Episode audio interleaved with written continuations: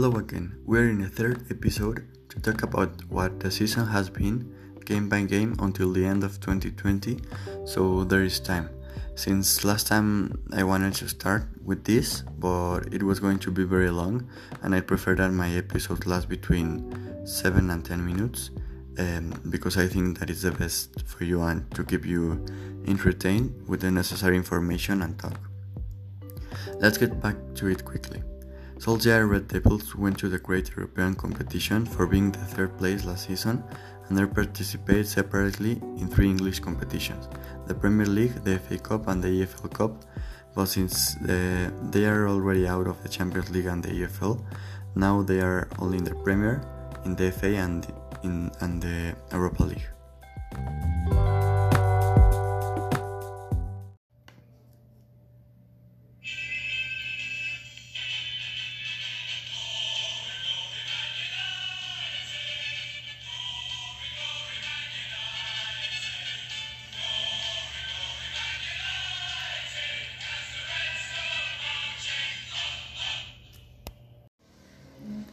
It is worth mentioning that a fundamental piece for the team since he arrived at the beginning of the 2020 has been the star Bruno Fernandes.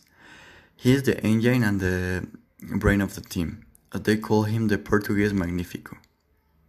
In my opinion, it was thanks to him that they finished third place in the 2019-20 season uh, to go to the champions, and he has greatly raised the team to be where they are right now but I'll talk about later because they started this season uh, on the wrong foot, without reinforcements, losing against Crystal Palace 3 1. Then they could barely beat Brighton with a last minute penalty that gave them a 3 2 win. In fact, in that match, uh, the English striker Marcus Rashford scored the 10,000th uh, goal in club history. So you can see you can see his um, greatness. However, the next the next match was a disgrace, the biggest humiliation since 2011. They lost 6-1 against Tottenham, being the worst game of the season so far. Something incredible is that uh, that weekend Liverpool also lost 7-2 against uh, Aston Villa. At that time, they were in the middle of the table, but little by little, they were climbing places with the arrival of the reinforcements at the end of the summer transfer market that were Cavani as a free agent, Van de Beek and Telles for the first, in addition to Pellegrini and Amad Diallo, who joined the sub-23.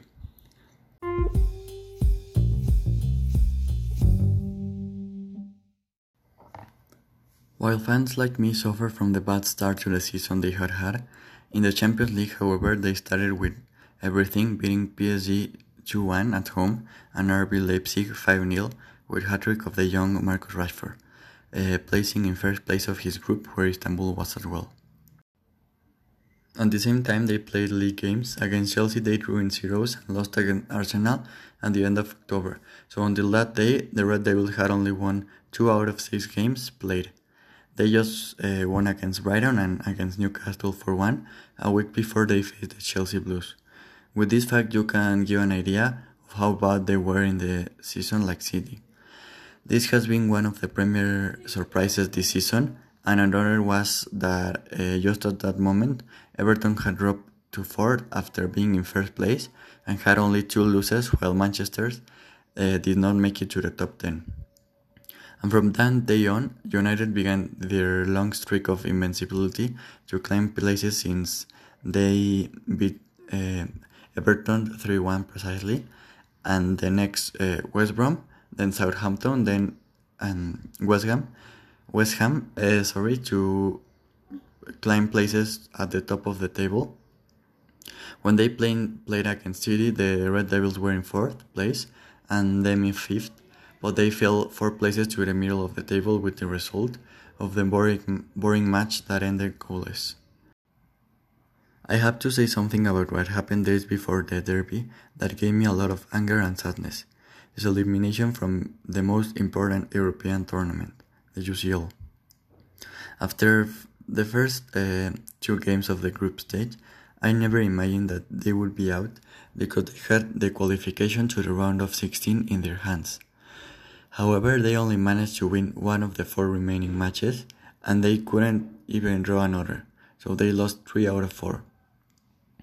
In this way, United was left out in third place, and it is something that gave me a lot of courage because they waste, wasted a match uh, losing against Istanbul 1 0, and in the last match, they were very close to drawing against Leipzig to qualify on goal difference. They lost 3 2 against after going 3 down on the scoreboard, but raised their heads to climb to the top of the Premier, including a 6 2 win against Leeds United, a classic rival. They also eliminated Everton in the FA Cup to go to the semi-finals against their big city opponent. In that match, the citizens were better and the Red Devils fell 2-0 at home to the to be eliminated from the Carabao EFL Cup in the semi-finals. However, they raised their heads because they were still at the top of the table. Until after the goalless draw against the Reds, they lost the lead uh, against the last place in the table, Sheffield United. But from there, it will be a story from for the next episode because we're going to stay here a few games from from where we are currently. Later, I will talk about the fixture against Real Sociedad in the Europa League and United's path through the qualifying rounds of this tournament, as well as the FA Cup that they will play against uh, Leicester on March 21 although they know that the subject of great focus is the Premier League. The best national league in the world, in my opinion, and the most important of the English competitions. Later, I want to talk about the greatest wonder kids in the league, which are mostly English, but especially those of the team like Greenwood, Williams, and Diallo, who just made his debut.